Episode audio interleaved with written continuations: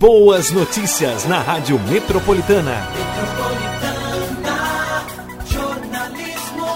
Pesquisadores desenvolveram um tecido com micropartículas de prata na superfície que foi capaz de eliminar o coronavírus. A empresa paulista Nanox é apoiada pelo programa FAPESP, Pesquisa Inovativa em Pequenas Empresas, e realizou testes de laboratório que foi possível comprovar que o material é capaz de eliminar 99,9% da quantidade do vírus após dois minutos de contato. Depois dos testes, o material poderá ser utilizado em qualquer tecido, máscaras de proteção e várias superfícies, incluindo brinquedos.